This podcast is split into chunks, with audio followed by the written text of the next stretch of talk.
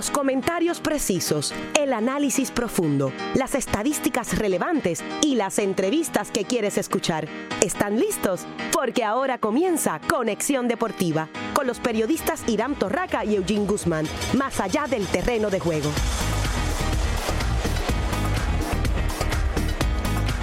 Saludos seguidores de los deportes, bienvenidos a otra edición de Conexión Deportiva, ya martes 19 de marzo. Soy Irán Torraca y en unos minutos también estará junto a nosotros el compañero Eugene Guzmán. Vamos a estar hablando en el programa, por supuesto, del baloncesto superior nacional, la acción de anoche donde los vaqueros de Bayamón siguen sin conocer la victoria. El único equipo que todavía no ha ganado en el baloncesto superior nacional.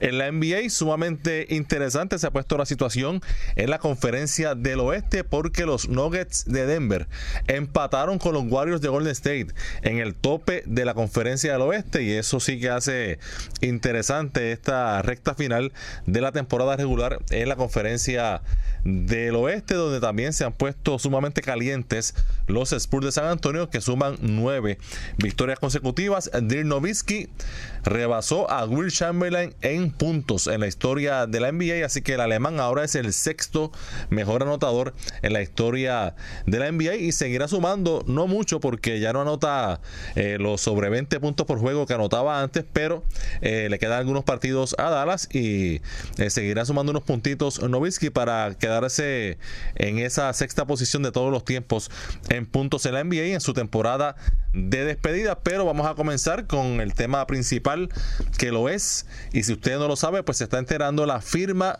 de Mike Trout, la extensión de contrato de Mike Trout y los Angelinos de Los Ángeles, que aunque la firma todavía no es oficial, pero sí ya está el acuerdo, ya trascendió que será por 430 millones de dólares y 12 temporadas.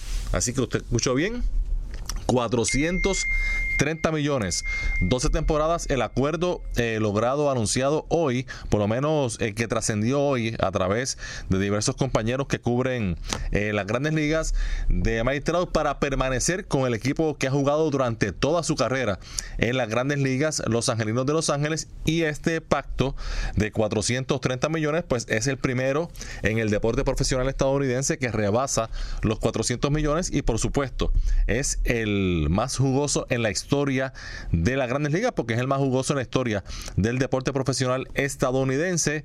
Y en un mes, en un mes, eh, ha habido ya eh, cuatro contratos de 260 millones o más y tres de ellos de sobre 300 millones.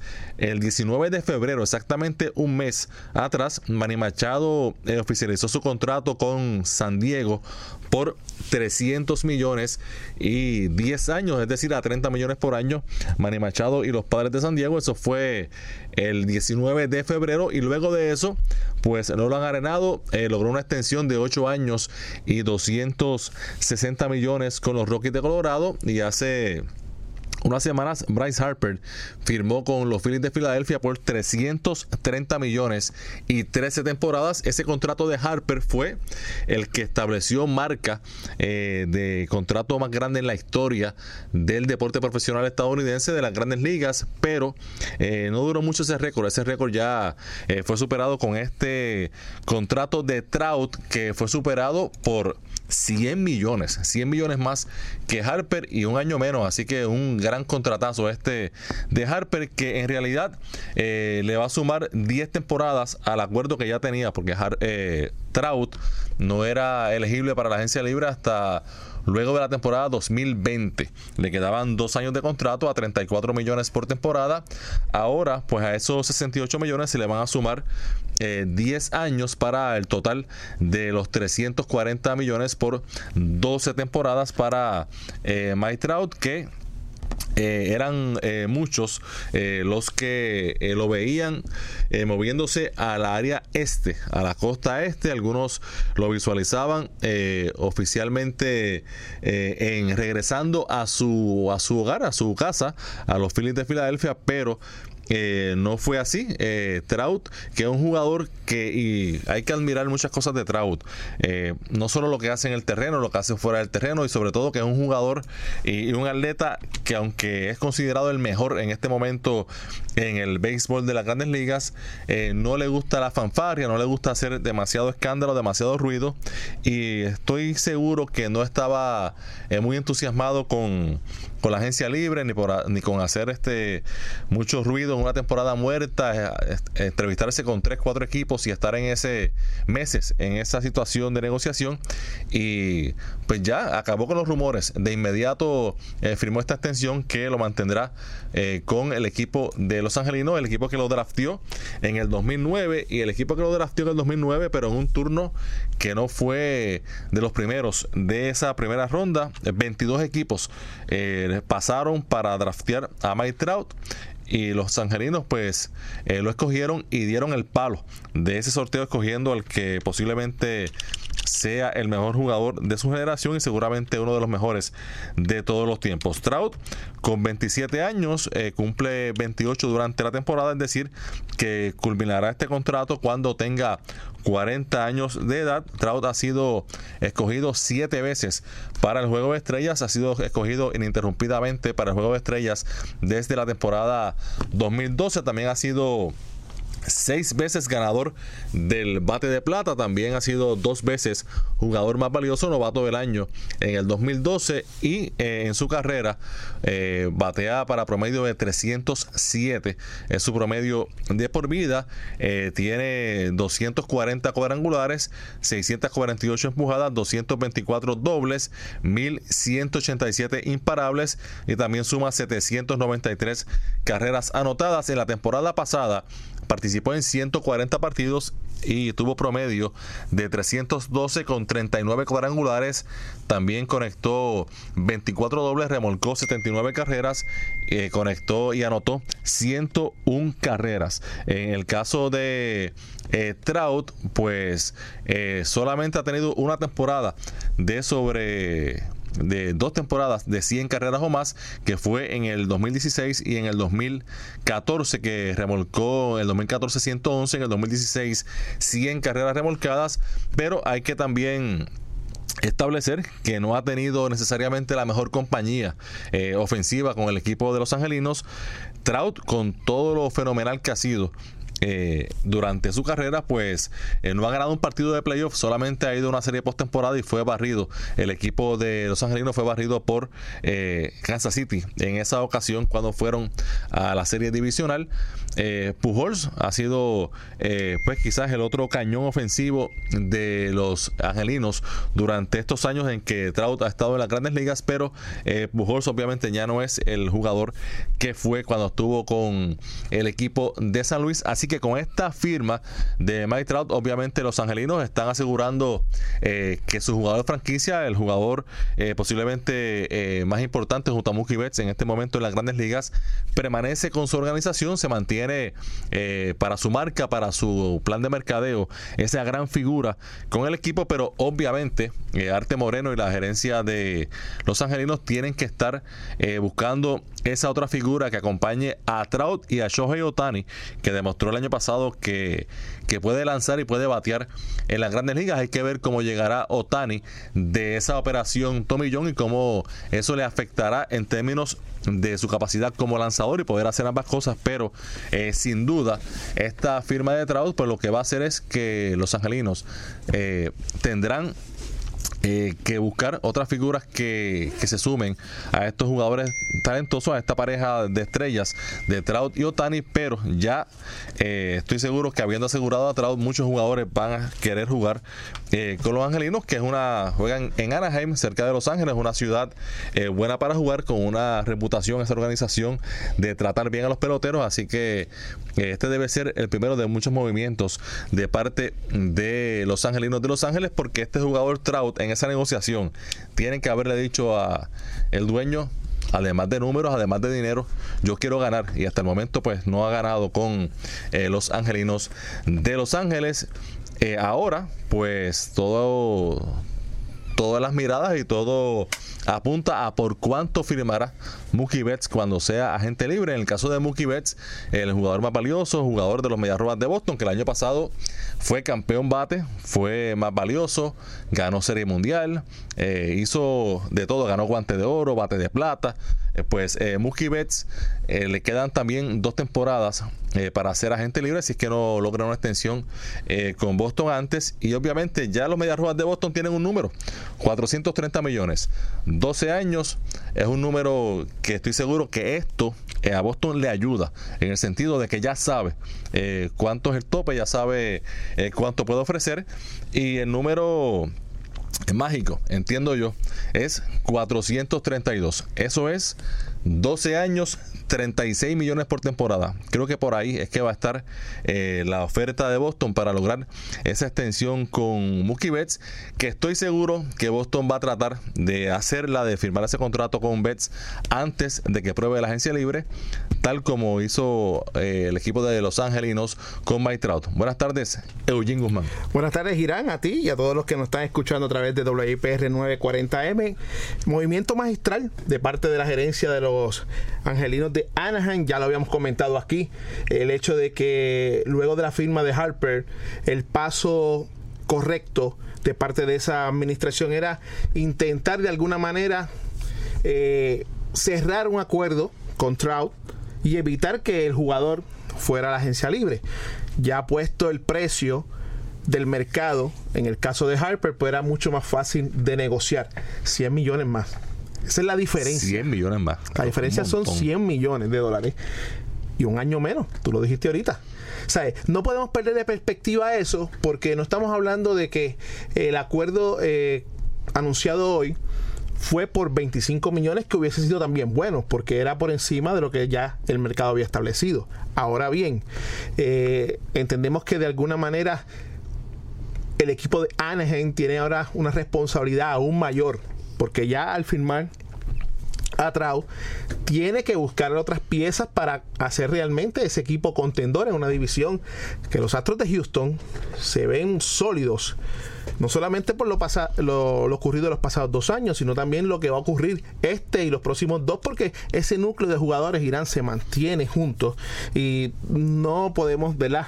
tapar el cielo con la mano y sabemos que ese equipo es muy sólido en muchas de las posiciones. Yo diría que de las nueve posiciones de, de ocho de fildeador, de cuadro ¿no? y, outfield, en seis o siete de ellas está bien, bien sólido. E-, este año no, no es realista pensar en, en, que los angelinos van a ser contendores a la división. Hay que jugar y cosas, cosas extrañas han pasado y pueden pasar, pero por lo menos este año no se ve así. Y de, y de eso, pues, eh, tiene ahora responsabilidad la gerencia del equipo de Anaheim de aglutinar ¿no? un grupo de jugadores que eventualmente pueda ser el factor y, luchen por esa división oeste de la Liga Americana. Un dato bien interesante, y amigos que nos escuchan, todo el mundo habla e Irán. Al principio del programa eh, trajo las estadísticas de Troll eh, durante su estadía en las grandes ligas de que comenzó a jugar con el equipo de Anaheim. Pero en playoff solamente ha tenido 15 apariciones en el plato. ¿Tres juegos? O sea, eh, eh, eh, ese dato es bien interesante, bien importante, porque la firma, aparte del récord que puede establecer, es de un jugador que no se ha probado en los playoffs que es eventualmente donde se nacen las superestrellas. Tres juegos, 15 apariciones, 12 turnos oficiales. Un solo hit. Un hit. ¿Sabe? Que estamos hablando de que, que fue un cuadrangular. Que no se ha podido hacer justicia, lógicamente, al no avanzar el equipo de Anaheim, de Anaheim a la postemporada, pues no podemos tener unos números más, más abultados, ¿no? En cuanto a apariciones al plato y, hits conectados. Pero eso es un dato interesante porque en, traes el hecho de Mookie Betts. Muchas personas podrán pensar hoy, pero Mookie no está por encima de Mike Trout. Yo no podría decir que Mookie está por encima de Mike Trout, pero el carisma que tiene Mookie aventaja a Trout, pero por la clásica milla, aparte de que juega en una ciudad como Boston, aparte de que ya tiene un campeonato, un jugador más valioso, o sea, estamos hablando de que eh, eventualmente si Boston no sale rápido y veloz a firmar una extensión de este tipo como la que acaba de firmar Trout y Harper y, Machado, ¿no? Eh, en sus casos diferencias porque los otros fueron por la agencia libre. Le podría costar a Boston tal vez no 100 millones más, pero 50 millones sobre el precio establecido ya en el mercado de Trout. Así que lo que comenzó bien lento, a paso de tortuga, que fue eh, esa agencia libre y, esos jugadores que aún todavía no tienen contrato, que nosotros pensamos y, para cuándo, ¿no? Eh, en este último mes ha sido un derroche total de todo eso que guardaron por tantos meses de negociaciones y tengo que hacerme eco de las palabras que dice Irán en las redes sociales y, con, los amigos y las personas que conocen del mundo deportivo. ¿Qué crisis hay en el béisbol? No, hay crisis y hay que eh, los pañuelos guardarlos, los violines también guardarlos, dejar el llantén y la realidad es que y, se, y se demostró, y es obviamente un caso diferente porque no es ese tipo de jugador, pero en el caso de nuestro buen amigo Martín Machete Maldonado, que todo el mundo decía, pero ¿qué pasa? Que no, que no firma, que no, que no hay chavos. Sí había chavos. Los Astros le habían ofrecido dos temporadas por 12 millones de dólares, es decir, 6 millones por temporada. Los Astros de Houston, un equipo eh, favorito para ganar su división, que va a estar en la, debe estar en la postemporada, un equipo con posibilidad de llegar a la Serie Mundial, le hizo una buena oferta, pero su agente, Scott Boras, en ese momento, eh, que era su, agente en ese momento, eh, pues entendió que Machete valía más o que él podía conseguirle más en otro equipo. Y por eso fue que pasó lo que pasó con Machete. No es que no había dinero. Y Dallas Keuchel todavía está sin firmar. Dallas Keuchel, cliente eh, también de, de Scott Boras, pues posiblemente ha tenido buenas ofertas, que le ha dicho, no firmes que yo te consigo algo mejor. Y estamos a 19 de marzo, ya en unas horas se canta Playboy oficialmente en Japón, que inicia la serie entre eh, Seattle y Oakland, que inicia oficialmente la temporada, y todavía está sin contrato. Craig Kimbrell sigue sin contrato, pero Kimbrell eh, según trascendió, estaba buscando un contrato de seis años por alrededor de 100 millones de dólares. Su agente no es Scott Boras, pero también su agente, aparentemente, pues su, eh, su exigencia ha sido mucha para un cerrador. Y pues por eso es que no tiene contrato. No, es que no, no hay dinero y, estoy seguro que no es que no hay equipos que estén dispuestos a pagarle eh, una buena cantidad, pero si están pidiendo quizás por encima de la, de la realidad, pues entonces eso es lo que ocurre.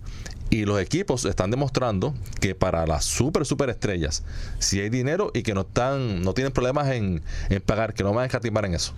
Eh, no solamente para las superestrellas hay dinero, Irán, sino también que eh, hay baneo, como se dice, para ciertos agentes. Porque yo estoy seguro que Scott Boras, eh, cuando termine este tiempo muerto, antes de que comience la temporada del 2019, eventualmente será el gran perdedor. Primero porque a pesar de haber conseguido un gran contrato para Harper, no podemos negar que, que no fue un buen contrato. Pero ¿cuánto duró de que fuera el mejor? Sí, sí. No, duró nada. E, estuviste prácticamente tres meses. Y, y Mookie Betts, que posiblemente le rompa el récord a, Trout, no es de Boras. Correcto. Entonces ahí, tú te das cuenta y tú dices, wow, eh, estará perdiendo el perfume. Esto le abrirá los ojos a muchos otros eh, jugadores a, a sabiendas de que no pueden darse el lujo de tal vez exigir más de lo que eventualmente se le puede pagar, porque eso es parte de. Y yo creo que Scott Boras al final de cuentas va a perder algunos otros clientes eventualmente en el transcurso del año y en los años eh, venideros porque eh, otros agentes han hecho igual o mejor trabajo y han conseguido lo que han querido en el caso de Boras pues ya hay una reputación que, lo persigue y es muy probable que ante todos los cambios que están ocurriendo con los cybermetrics y con tantas cosas eh, del negocio del béisbol como tal pues va a ser bien diferente las negociaciones de ahora en adelante con Boras sabiendo de que siempre ha sido un agente muy avaro a la hora de, de, de tener eh, lo mejor para sus clientes. Siempre, siempre ha sido eh, difícil, ha tenido mucho éxito, pero también ha tenido eh, y diferencias no tan solo con equipos, con sus propios representados, que, en, algunas ocasiones no han estado de acuerdo con su modo de operar y han finalizado de forma no muy amigable su relación profesional.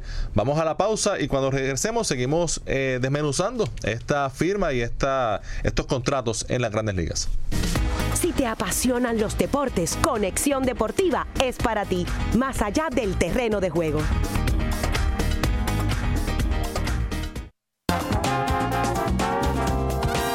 Historia, cultura y su guía de ocio de Puerto Rico.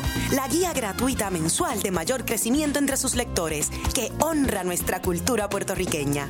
Encontrarás un calendario completo de actividades alrededor de la isla con una distribución impresa en San Juan, Guaynabo y Carolina. El Adoquin Times. Sigue las historias de modo digital por eladoquintimes.com. Para vivir mejor. ¿Quieres desintoxicarte? Esta puede ser una gran oportunidad para organizarte y definir lo que quieres cambiar. Primero, desintoxica tu dieta, asumiendo responsablemente cada alimento que llevas a tu boca. Segundo, desintoxica tu hogar, haciendo una limpieza del closet. No te aferres a lo material, lo importante son nuestras relaciones personales. Tercero, desintoxica tu vida social. Concéntrate en el presente y no en la pantalla. La tecnología puede ser muy útil, pero su uso excesivo te separa de las cosas cercanas y que amas. Y finalmente, desintoxica tu vocabulario, cuidando los pensamientos destructivos que luego se convierten en palabras y esas palabras en acciones y esas acciones en hábitos. Soy Eli Bravo y si quieres más información como esta, visita inspirulina.com.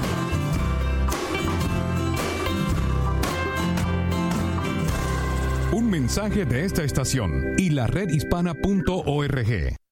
Todos queremos sentirnos mejor, en armonía con el mundo que nos rodea. Por eso, ven a compartir en nuestro programa Salud y Bienestar. Abre tu mente a lo que transforma tu vida. Temas de mejoramiento emocional, psicológico, espiritual y físico, junto a la psicóloga Vivian Santiago y el trabajador social clínico Gilberto Figueroa.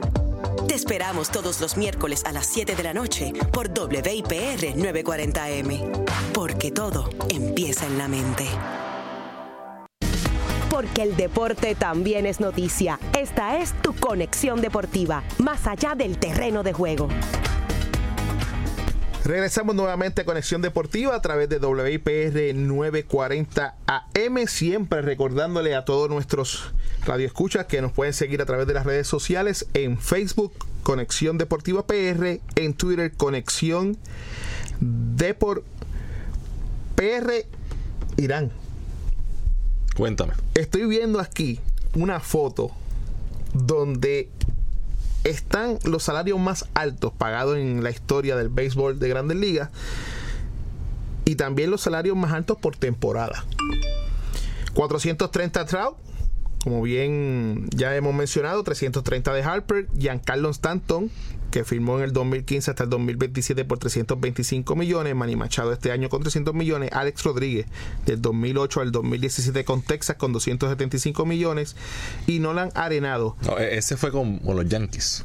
Con los Yankees, sí pero viene de una extensión de lo que había Por eso, porque, porque pudo hacer eh, pudo salirse el contrato en el 2007, ya estaba con los Yankees, entonces la extensión de 10 más. Sí. Correcto, con los Yankees de Nueva York. Ahora bien, los salarios por temporada, 35.8 para Mike Trout, Zach Greinke, que es el lanzador de los Arizona eh, Diamondbacks, 34.4 millones. Nolan Arenado 32.5. Miguel Cabrera de los Tigres de Detroit 31 millones de dólares. David Price, lanzador zurdo de los Medias Rojas del Boston con 31 millones, al igual que Clayton Kershaw, el as de la rotación de los Dodgers de Los Ángeles. Y te mencionaba que el número para eh, y los Medias Rojas puede ser 432. Ahí sería, o, un poquito más, pero con 432 nada más, que son 36 por 12.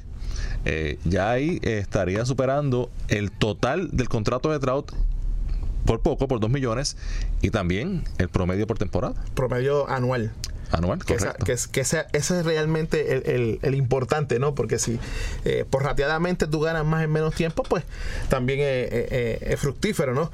El hecho ahora de que Trout como ya habíamos comentado, haya permanecido eh, prácticamente, va a permanecer prácticamente toda su carrera con el equipo de los Angelinos de Anaheim, eh, le da un atractivo adicional a esa ciudad aparte del parque de Disneylandia, todo el mundo tiene la oportunidad de probablemente ver, si no al mejor, a uno de los dos mejores jugadores del béisbol en la actualidad. Así que eso debe ser, ¿verdad? Eh, una atracción eh, primaria para todos aquellos que viajen hacia el sur de California, eh, teniendo allí a los Dodgers de Los Ángeles y a los angelinos prácticamente 20, 25 kilómetros la diferencia entre un parque a otro. Y me parece muy positivo, refrescante a mí como eh, seguidor de, del béisbol. Me gusta que jugadores como Lola Arenado, como Mike Trout, hayan permanecido en la franquicia que los drafteó, que los desarrolló, con los que llegaron a ser estrella y con franquicias que probablemente cuando se piensa en para dónde van los principales agentes libres, no se piensa en esa franquicia. Y me parece que eso es, eso es positivo. Yo pienso que, que los Mediarrojas y y Mookie Betts van a encontrar la forma, van a encontrar ese, ese número mágico y van a llegar a ese acuerdo, porque como tú indicas, es demasiado en lo que representa un jugador como ese. Y, y Boston tiene el dinero y es un mercado que, que va a demandar que, que ese contrato se dé. Y es bueno que esa sea la quizás la nueva norma de que muchos de los jugadores superestrellas se mantengan eh, con la franquicia que los que los desarrolló. Así que me parece que eso es positivo para, para el béisbol. Y en el caso de Mike esto nos, envía, nos lo envía el compañero Josie Alvarado. Su promedio en temporadas de 162 juegos 181 hits 34 dobles 7 triples 37 cuadrangulares 29 bases robadas 105 bases por bolas. Hace todo hace todo y lo hace bien. eso, eso es lo que hace que tenga el valor que tiene en el mercado. En el caso de Mookie Betts y los Medias Rojas del Boston, esto es sencillo. Y amigos que nos escuchan, eh, usted puede ser fanático del deporte X, baloncesto, béisbol, fútbol, voleibol, lo que sea, pero eh, usted tiene que hacer la asignación de poder leer cómo está ¿no? el mercado, cómo va el deporte y si nosotros fuéramos a hacer un análisis rápido, eh, sin ¿verdad? haber buscado la data eh, que nos pueda eh, confirmar o consolidar en lo que estamos planteando, el mero hecho de que Boston no le haya ofrecido al menos un contrato a Krimble, renegociándolo tal vez por no lo que está pidiendo, es porque eventualmente ellos están mirando a el target que va a ser Mookie Betts.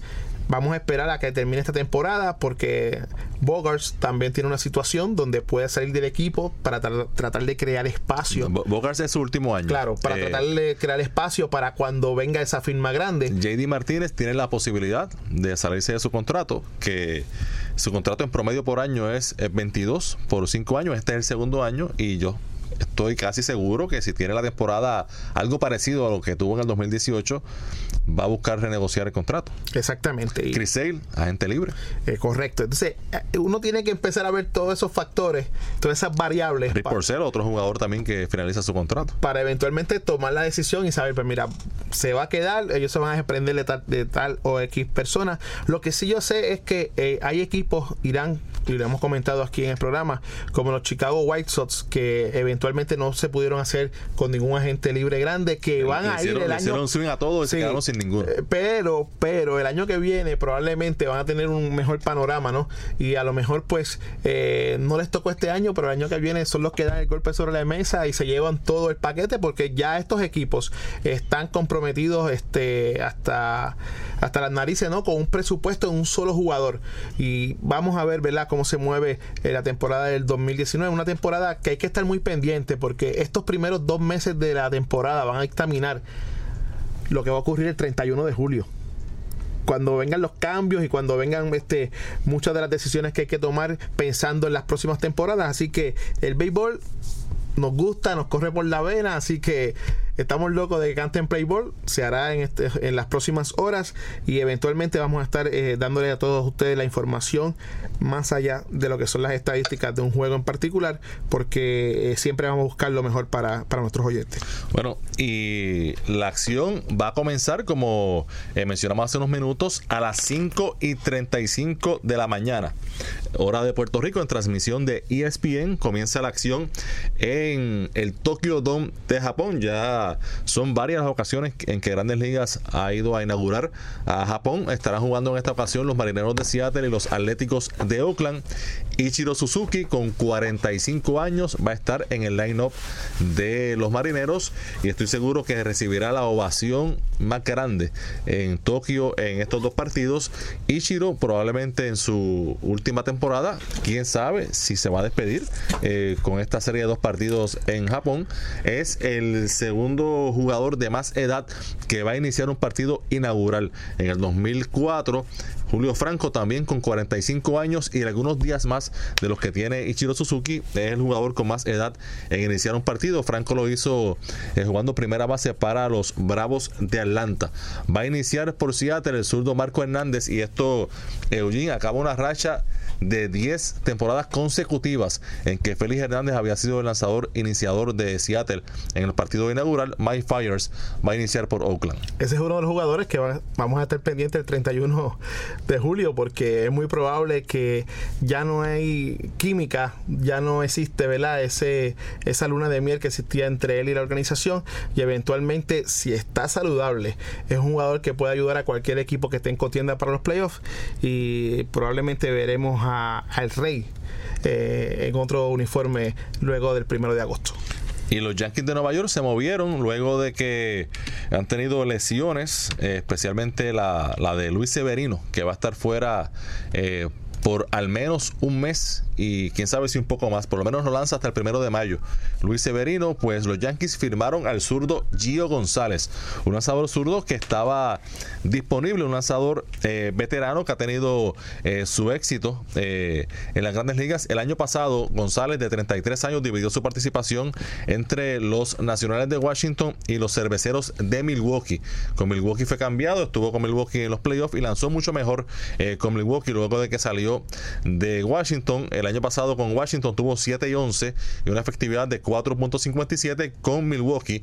Fue importante en esa recta final para que Milwaukee pasara a los playoffs y tuvo marca de 3 y 0, 2.13 de efectividad. Eh, este contrato de González es un contrato de liga menor.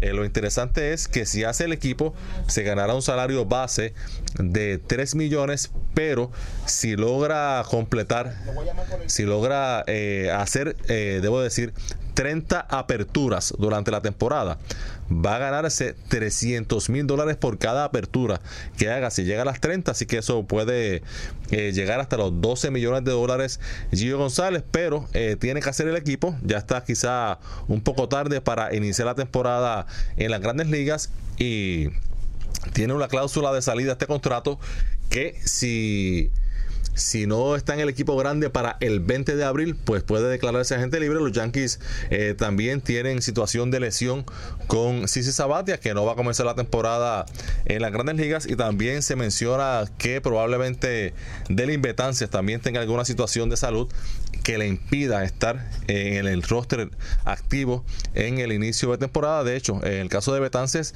eh, va para la lista de lesionados con lesión en el hombro, así que puede ser que esté en descanso durante eh, algunas semanas y no esté para el inicio de la temporada. Bueno, y nos quedamos en el béisbol, pero vamos al béisbol invernal, a la Liga Profesional Roberto Clemente, ya que eh, se, está, se está rumorando, hay informes positivos de que eh, pueden regresar eh, algunas franquicias para la próxima temporada y para eso tenemos en línea telefónica a Juan Antonio Flores Garalza, presidente de la Liga de Béisbol Profesional Roberto Clemente. Saludos Flores. Tardes y un placer estar con ustedes. Bueno, existe la posibilidad real de que se juegue con cinco o con seis equipos para la próxima temporada? Bueno, en el plan estratégico que nosotros este, tenemos, nos habíamos autoimpuesto que en un lapso de dos a tres años la Liga de Puerto Rico iba a tener por lo menos seis equipos. Este, en la última temporada fueron cuatro franquicias de las cinco que están activas, cuatro las que jugaron, eh, y luego de haber terminado eh, nuestra temporada hemos tenido unos acercamientos de tres grupos distintos, de tres pueblos distintos, con interés de eh, llevar el béisbol profesional a, esas ciudades. Así que nosotros tenemos cinco franquicias actuales más tres potenciales, son ocho, pero tenemos que hacer unas evaluaciones. Eh, allá en la reunión de la Junta de Directores se aprobó la creación de un comité que va a estar pasando juicio sobre eh, las tres potenciales franquicias. Uno de los problemas más grandes que se tiene, no tan solo para las potenciales, sino para las existentes, es la condición de los parques. Eso ahora mismo es lo que está aguantando el que el que esta franquicia no esté, no, a lo mejor no puedan jugar para esta temporada, este, pero en un lapso de dos a tres años sí creemos que van a haber seis, seis equipos. Eh, estamos, estamos hablando de Ponce, Manatí y Guaynabo como los, los municipios. Los, los potenciales. Eh, en el caso de, de Guaynabo, eh, me parece que, que, la situación del estadio pues lo, lo, pone quizás en desventaja con Ponce y Manatí. yo no he ido físicamente a ver el estadio de, de Guaynabo eh, mañana yo voy a estar visitándolo.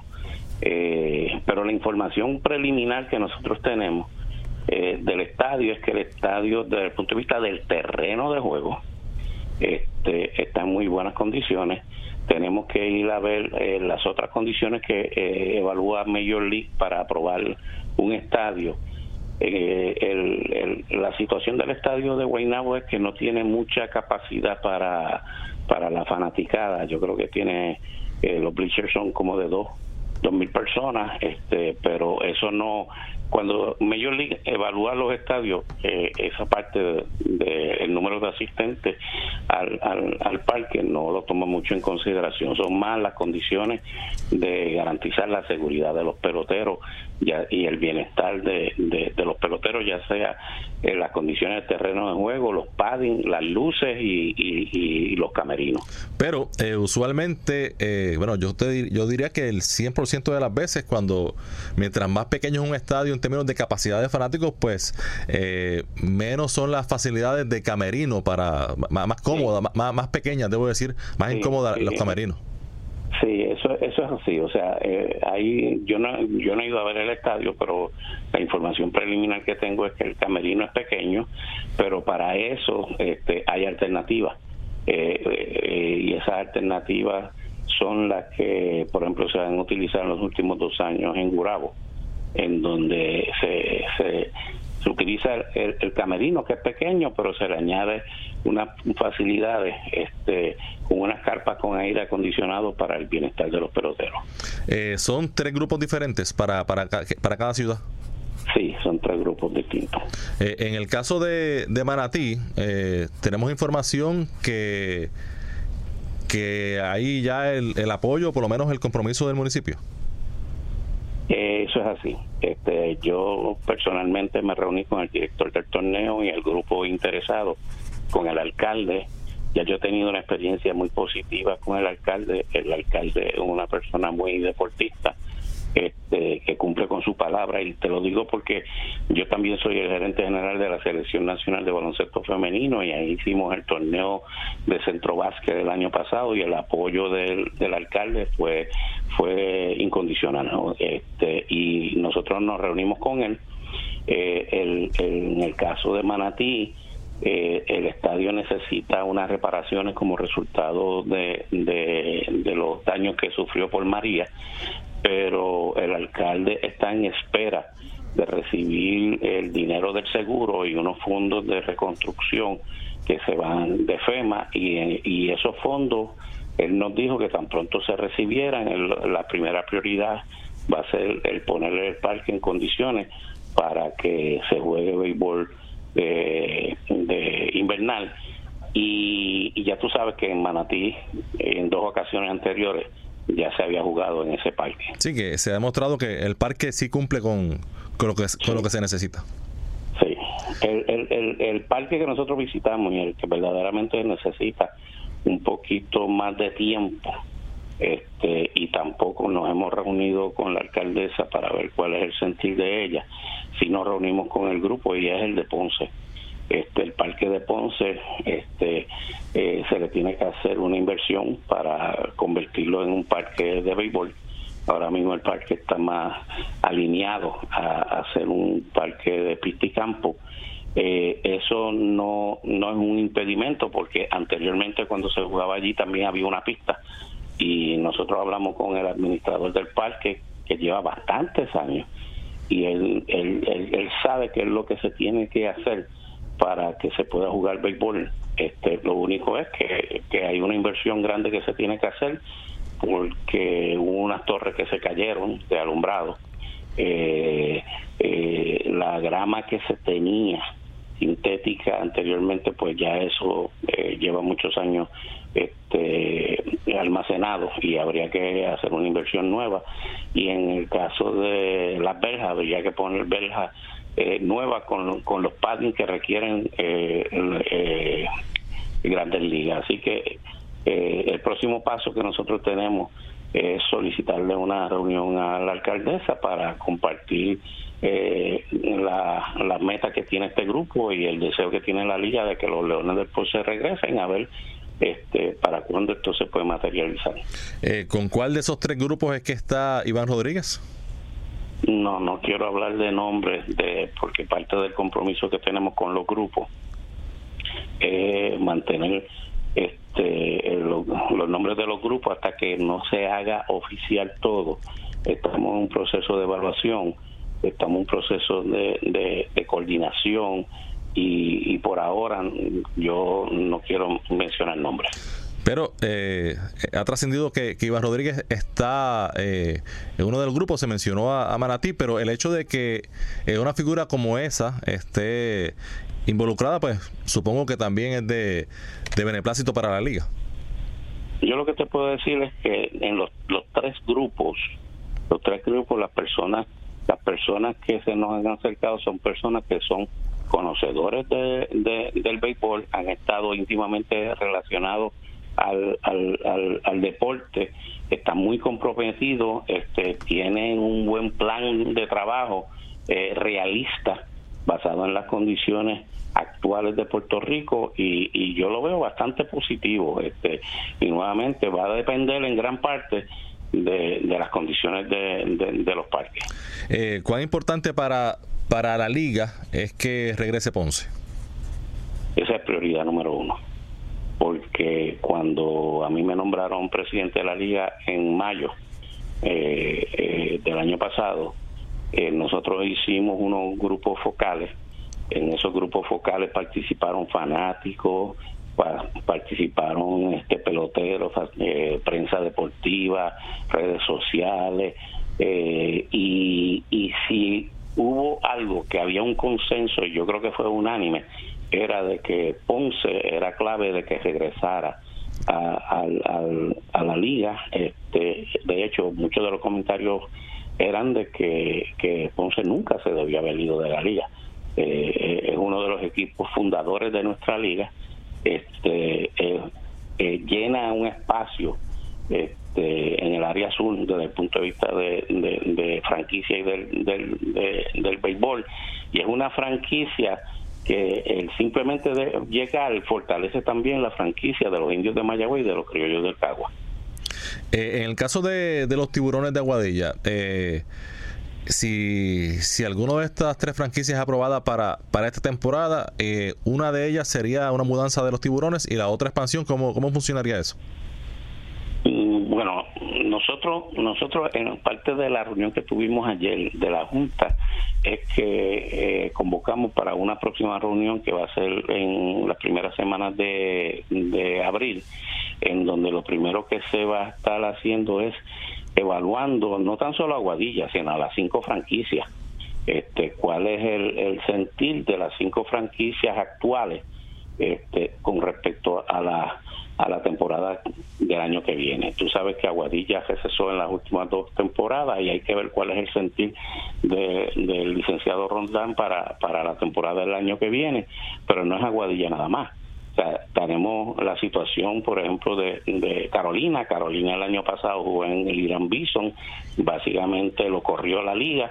Hay un compromiso del alcalde que, estamos seguros que se va a cumplir de que este año ellos regresan a jugar en el parque. Se está trabajando en ese sentido, pero tenemos que reconfirmar ese compromiso este, basado en la realidad existente de las condiciones del parque.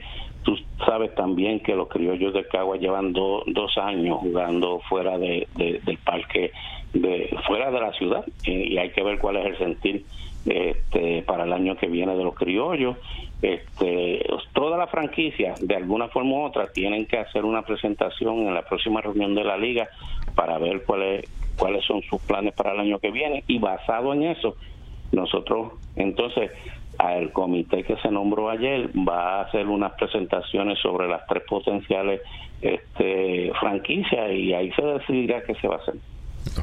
Pues Juan Antonio Flores Garalza, presidente de la Liga de Béisbol Profesional Roberto Clemente, muchas gracias por estar aquí en Conexión Deportiva y siempre a la orden para llevarle la, información a la fanaticada. A, la orden siempre.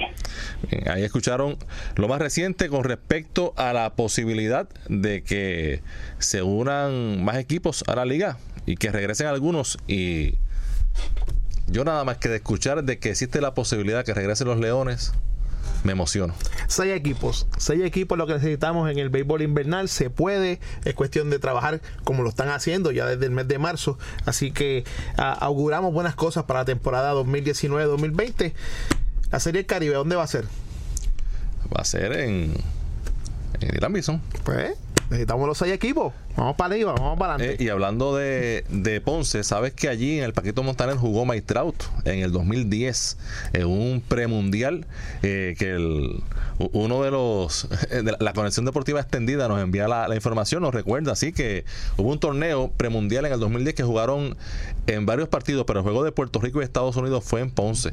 Y allí estuvo Mike Trout, Mike Mustacas, Eric Hosmer, Danny Duffy, un trabuco que trajo Chris Archer, un trabuco que trajo Estados Estados Unidos y al final Bartolo y los veteranos de Dominicana se lo ganaron en semifinal. Eh, le quitaron el invicto. Y en otra nota de Grandes Ligas, antes de ir a la pausa, eh, ya dos médicos le han recomendado al derecho Mike Fulmer, Michael Fulmer de Detroit, que necesita Tommy John y que eso obviamente significa que pierde la temporada. Va a buscar una tercera opinión, pero eh, si ya dos médicos le han dicho que necesita Tommy John difícil que, se libre de eso. Fulmer es posiblemente el mejor lanzador que con el que cuenta el equipo de Detroit, que Detroit está pensando en el futuro y obviamente Fulmer pues es parte importante de ese futuro, ya sea para permanecer allí o como pieza de cambio. Vamos a la pausa y cuando regresemos, baloncesto aquí en Conexión Deportiva. Si te apasionan los deportes, Conexión Deportiva es para ti, más allá del terreno de juego. WIPR 940M y Producciones en la Cancha presentan En la Cancha Radio.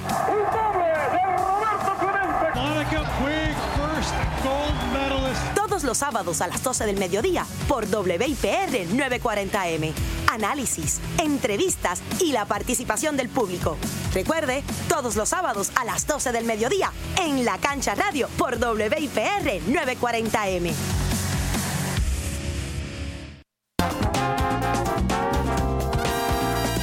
Historia, cultura y su guía de ocio de Puerto Rico. La guía gratuita mensual de mayor crecimiento entre sus lectores, que honra nuestra cultura puertorriqueña.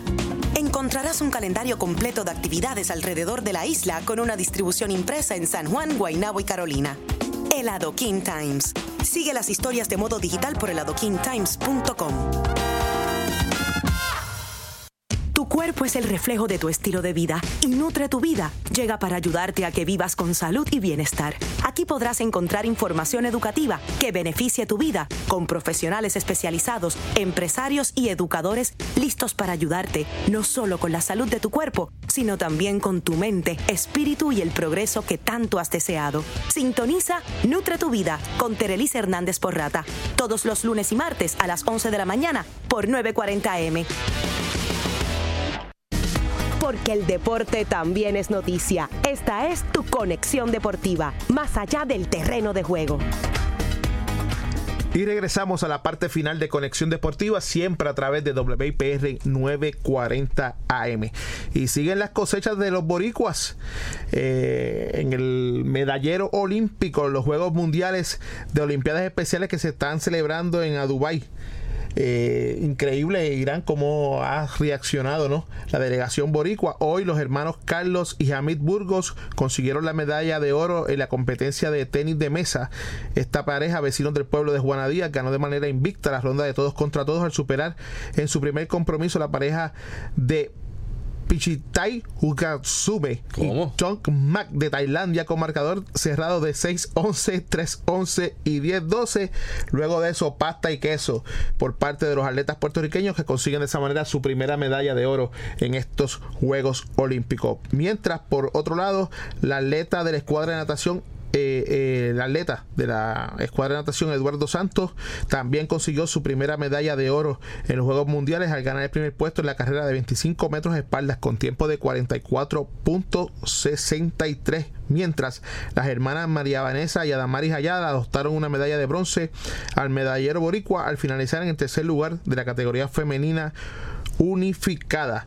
Mientras la experimentada nadadora y orgullo de residencial Manuel A. Pérez de San Juan, Eneida Torres obtuvo una medalla de plata en el evento de 800 metros libres, en donde cronometró 19 minutos 23 segundos con 40 centésimas, mientras las ponceñas Débora Rivera y Damaris Mérez capturaron otro bronce para la delegación puertorriqueña en la disciplina de bowling al tirar para 404 puntos. Mañana a las 8 de la mañana, hora local, el equipo nacional de baloncesto unificado de Puerto Rico jugará por la medalla de oro cuando enfrenta al quinteto local de los Emiratos Árabes. En la penúltima eh, de competencia de Puerto Rico, acá ha colectado, debí decir, un total de 34 medallas, 10 de oro, 9 de plata y 15 de bronce y nos sentimos sumamente orgullosos de todos estos atletas, primero porque aquí en Conexión Deportiva le hemos abierto los micrófonos a ellos para que expresen ¿no? Eh, todo lo que con lleva eh, el trabajo que se hace en Special Olympics, sobre todo a José Barea, el tío de José Juan, que ha hecho un trabajo excepcional con esta delegación y es digno de admirar, así que esperamos que estén de regreso a Puerto Rico para volverlos a tener aquí. Y tú, tú hablaste chino, tú, hablaste mandarín, ¿verdad? ¿Japonés? ¿Qué fue lo que tú hablaste ahí? Tailandés. Tailandés. Yo sabía que estabas por ahí, pues yo también me voy a tirar la mía. Mira, tú sabes quién es Chiyu Wang el hermano de John Wang. No, no, a lo mejor son familia, pero Chiyu Wang es la rival de Mónica Puig en la primera ronda en el inicio del abierto de Miami, pero en la Ciudad del Sol hoy se suspendió la jornada por lluvia. Cosas que pasan, así que no. Cosas verdes, mi querido No hubo partido entre Puig y Wang. Wang tiene apenas 17 años y está eh, clasificada 195 en el mundo. Eh, Mónica Puig, pues es la super favorita para ganar este juego en este inicio del abierto de Miami, así que probablemente ese juego se jugará mañana, comenzando este torneo en el que el año pasado eh, Mónica Puig lució eh, muy bien. Y en la NBA, en la acción de anoche, Dirk Nowitzki anotó 8 puntitos, pero eso fue suficiente para superar a Will Chamberlain en total de puntos en la historia de la NBA. Ya está en la sexta posición eh, en la derrota, 8 puntitos en la derrota de los Mavericks en tiempo extra, 129 por 125 ante el equipo de los Pelicans de New Orleans. Eh, Chamberlain acabó su carrera con 31.419 puntos. Actualmente Nowitzki tiene 31.424. Ayer, en adición a eso, Irán hubo una victoria importante de los Denver eh, Nuggets 114 contra 105 de los Celtics de Boston. Esa victoria es muy importante porque un poco más tarde los Warriors de Golden State cayeron ante San Antonio con marcador de 105 por 111 y hay un empate en la conferencia del oeste en esa primera posición donde ya hay dos equipos que, que han clasificado para la postemporada del 2019 que son esos dos precisamente. Golden State y Denver interesante por demás. Si Denver llega a esa primera posición cómo van a votar los cronistas para ese jugador más valioso. Porque yo sigo insistiendo que lo que ha hecho Jokic durante toda la temporada como el eje central de un equipo que no había posibilidades de que pudiera entrar a postemporada, no entraban desde 2013 y que estén luchando la primera posición para tener la ventaja de cancha local durante toda la corrida de los playoffs, al menos en la conferencia del oeste, es un logro bien importante para esa franquicia. Yo esperaba que fueran buenos bueno, pero jamás que estuvieran en este momento eh, en 19 de marzo empatados en la primera posición con Golden State, ambos con 47 victorias y 22 fracasos. San Antonio. Tienen el mejor récord jugando como local para 36, que eso es bien importante en una carrera donde tenga la ventaja de cancha local. Sí, y en el caso de San Antonio, eh, que está bien cerca en ese récord, que juega para 29 y 7 eh, como local, suman nueve victorias consecutivas y se han calentado y han enderezado en el momento correcto. Siempre Cres Popovich busca la forma eh, y ahora mismo eh, va a entrar a los playoffs San Antonio como uno de los equipos más calientes y obviamente un equipo bien peligroso para cualquiera en una serie postemporada. Que tiene un personal que en, ocasiones anteriores uno hubiese pensado que tenía un Dream Team, un Dream Team, porque tiene jugadores que han sido descartados por otros equipos, otros por lesiones que están aportando noche tras noche y Popovich, como siempre hemos dicho, uno de los mejores, no voy a decir que es el mejor, pero sí uno de los mejores técnico que ha tenido eh, la NBA, ha hecho de tripas corazones al ver que cada uno de sus integrantes, con lo cual alcanzó la gloria, se han ido retirando o moviéndose de equipo y él ha encontrado la fórmula para mantener un equipo eh, que en este momento, aunque está en la quinta posición, eh, luce bien proyectado a entrar a los playoffs eh, en el tope ¿no? De, su, de su nivel de juego. Y mencionaste el más valioso, yo pienso que va a ser Giannis, porque Milwaukee debe no solo ganar su conferencia, debe ser el mejor récord en la, en la NBA y creo que eh, ese premio va a ser para The Freak Giannis compo pero sin duda eh, Nikola Jokic eh, con muy bueno muy buen mérito para ser considerado y obtener algunos votos mañana vamos a estar hablando un tema sobre si ya estamos viendo el declive de LeBron James como jugador, porque lo que ha hecho eh, durante toda esta temporada y sobre todo en los últimos partidos da mucho que desear. Hoy va a estar en televisión nacional por NBA TV contra pero No, va a jugar LeBron por eh, la hernia, le duele la hernia.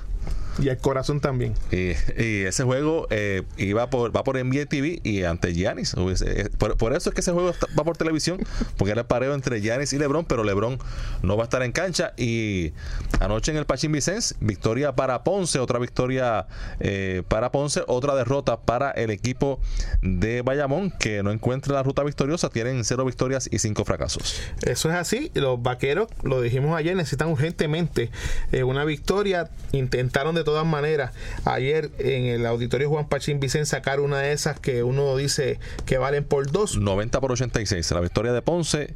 Donde Benito tiró un juegazo. 38 puntos eh, en, causa perdida para Benito Santiago. Aquí lo interesante. Con 7 canastos de 3 puntos. Pero no cero rebotes. O sea que prácticamente eh, los vaqueros de Bayamón necesitan un Benito Santiago en todas las facetas de juego, porque lamentablemente no están muy bien aspectados durante este eh, principio de temporada y no quiero ser ave de mal agüero, pero esas cinco derrotas parecen pocas a lo que eventualmente pudiera ocurrirle a, a los vaqueros de Bayamón. Por Ponce, los cinco abridores en doble dígito en puntos. Nick Mineran encabezó la ofensiva con 20 puntos. Hubo también 15 para Víctor Liz, 14 para Daniel Basayo, 13 para Carlos Arroyo, que como anticipamos aquí, pues eh, pudo jugar y se mantendrá jugando en lo que se ve eh, su apelación. Adrian Uter también aportó 10 puntos. Greg Smith fue el que le hizo segunda voz a Benito Santiago con 18, 14 para Víctor Caratini saliendo del banco. Esta noche, un solo partido, San Germán estará visitando a los Brujos de Guayama y en Mayagüez regresó Devon Collier. Regresó Devon Collier. Viró, en U. Más rápido que ligero. Y también anuncian un nuevo refuerzo que es Tyron Corner reemplazando a Bryce Johnson. Así que este próximo viernes estarán en cancha estos dos refuerzos. Ya Corner comenzó a practicar con el equipo de los indios de Mayagüez eh, Will Martínez regresa a cancha el próximo viernes, también como Devon Collier. Y el Baloncesto Superior Nacional eh, envía un comunicado ya oficializando de, de, una manera más formal ¿no? el hecho de que han llegado a un acuerdo con Liberty para transmitir los juegos del miércoles y sábado durante la temporada del 2019 por el canal 85 en definición estándar como se veía antes y en alta definición en el canal 285. De esta manera, pues hay una alternativa adicional. Eh, para los que tenemos Liberty, donde aproximadamente más de tres cuartos tres cuartos de millón de personas están suscritos a ese servicio, así que eso le permite al BCN tener la exposición que probablemente no tenía en algún momento con DirecTV, porque sabemos que los suscriptores de DirecTV eran mucho menos, pero enhorabuena porque el baloncesto superior nacional necesita, mm, como esta, muchas más eh, buenas noticias. Y con esto nos vamos hasta aquí esta edición de hoy de Conexión Deportiva. Espera, los esperamos mañana a las 5 de la tarde. Que tengan todos buenas noches.